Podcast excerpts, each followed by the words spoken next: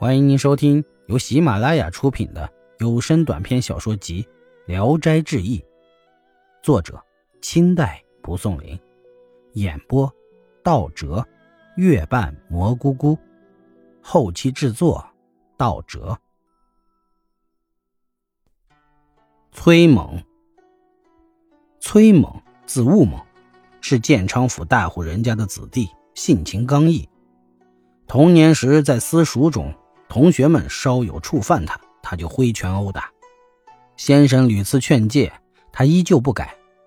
他的名和字都是先生起的，也就是劝他不要太刚猛的意思。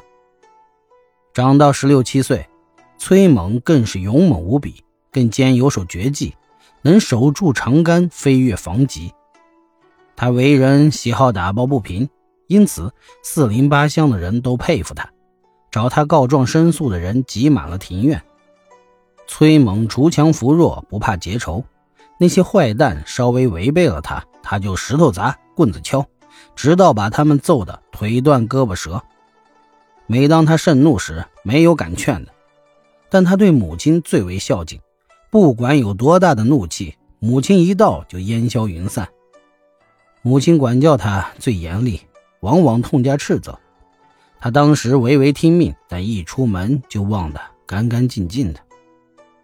崔猛的邻居家有个凶悍的婆娘，整天虐待她的婆婆。婆婆快要饿死了，儿子偷着给她一点饭吃。那婆娘知道了，百般辱骂，吵得四邻不安。崔猛大怒，翻墙过去，将那婆娘的耳朵、鼻子、嘴唇、舌头全割了下来，不一会儿就死了。崔母听说后大吃一惊，急忙叫过那婆娘的丈夫来极力安慰，并把自家的一个年轻奴婢许配给他为妻，这事儿才算了结。为了这件事儿，崔母气得痛哭流涕，也不吃饭。崔猛害怕，跪在地上请母亲处罚自己，还说自己已经很后悔。母亲呢，只是哭泣，也不搭理他。崔猛的妻子周氏见此情景，也跪在了地上求情。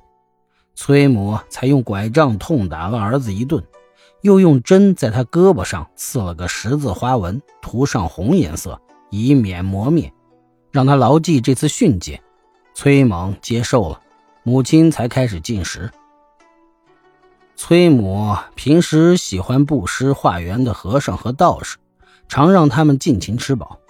一次。有个道士来到家门口，崔猛正好走过。道士端详了端详他，说：“你满脸都是凶狠之气，恐怕难保善终。你们积德行善的人家，不应当如此。”崔猛刚刚领受了母亲的训诫，听了道士的话，肃然起敬，说：“我也知道这点，但我一见不平之事，就苦于控制不住自己。”我尽力去改正，能免得了灾祸吗？道士笑着说：“先别问能不能免，请先问问自己能改不能改。只要你痛改前非，即使有万分之一的希望，我也会告诉你一个解脱死亡灾难的法术。”崔猛平生最不相信道士的法术，因此听了道士的话，只笑不答。道士说：“哼哼。”我本来就知道你不相信，但我所说的法术不是巫婆们搞的那一套。你照着去做了，固然是积德的事儿。假设没有效果，对你也没有什么妨碍。崔猛便向道士请教，道士于是说：“在家门外正好有个年轻人，你应当跟他结成生死之交，将来即使你犯下死罪，他也能救你。”说完。把崔猛叫出门外，把那个年轻人指给他看。原来那人是赵某的孩子，名叫森哥。赵某本来是南昌人，因为遭了灾荒，领着儿子流落到了建昌。崔猛从此后努力结交森哥，但赵某在自己家设馆教书，待遇十分优厚。森哥这年十二岁。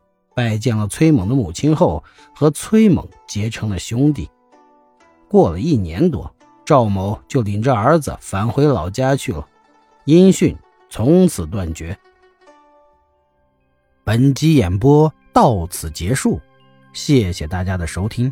喜欢请点赞、评论、订阅一下。